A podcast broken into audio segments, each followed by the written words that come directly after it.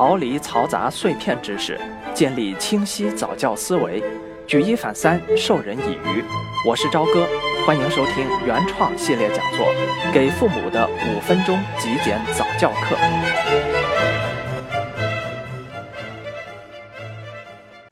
从抢夺玩具说起，一般一到四岁的孩子容易发生抢夺玩具的情况，尤其在二到三岁的时候比较明显。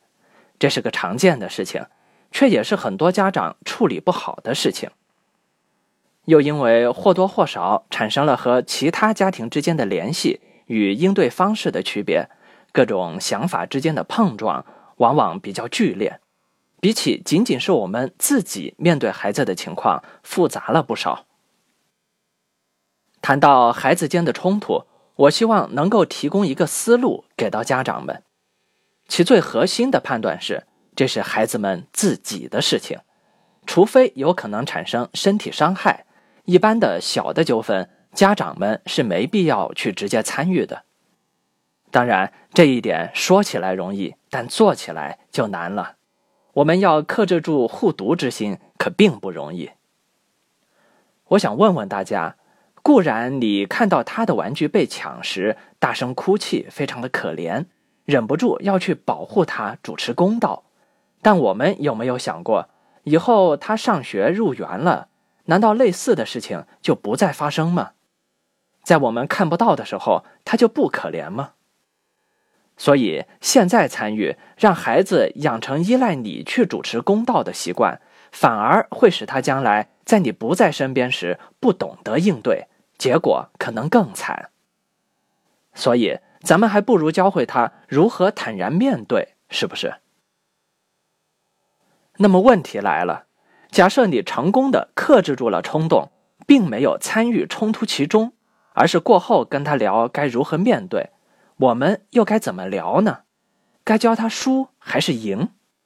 有人说赢好，有人说谦让有气质。其实啊，这些都是片面的看待这个问题了。映射到咱们大人自己的世界里，我们问问自己：有人能永远赢吗？有人会所有的事情都输吗？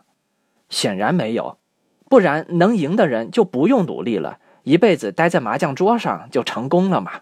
还要奋斗干什么？事情哪有那么简单？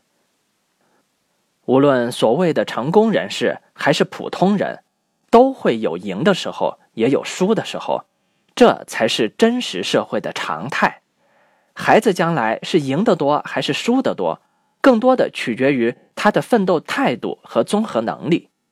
难道说从小抢玩具赢得多的孩子，将来就一定是成功人士吗？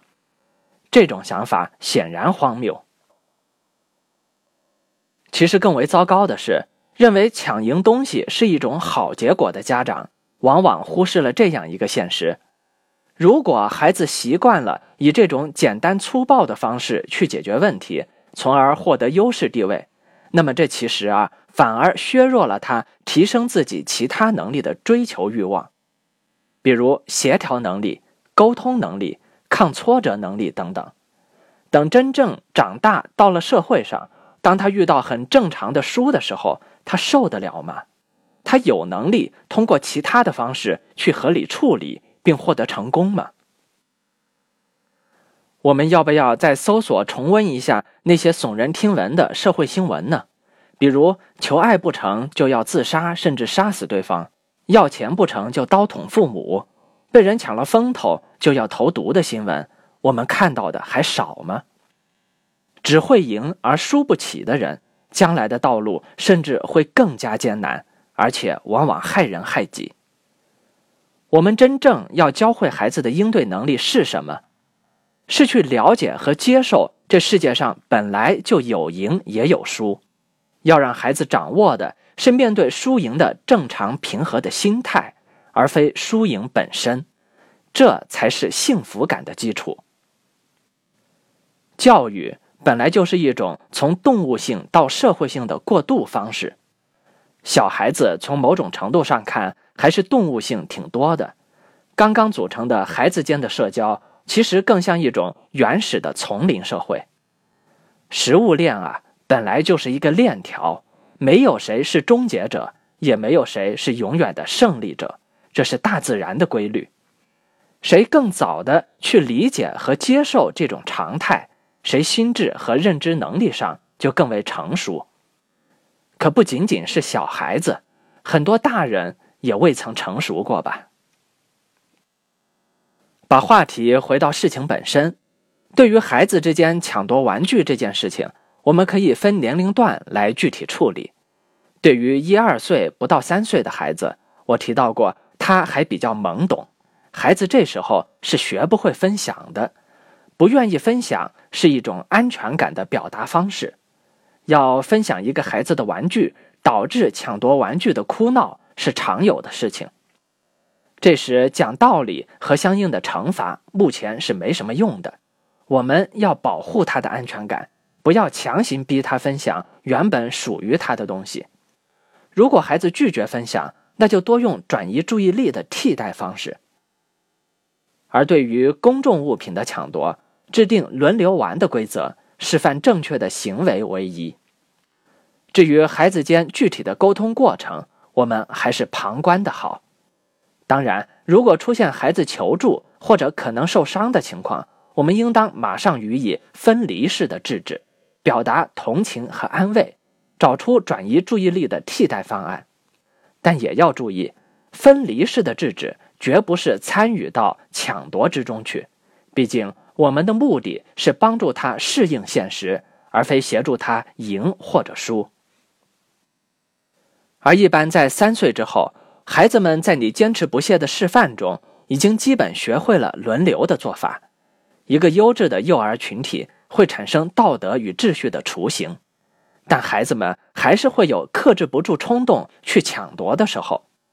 我们在这之后需要的不仅仅是让孩子学会说一句对不起，而是要让他慢慢理解为什么不能这样。学会理解他人的感受是一件困难的事情，别说孩子，很多大人一辈子都没学会过。所以，尽早提示孩子进行移情思考、换位思考，对于提升他的情商是很有益的事情。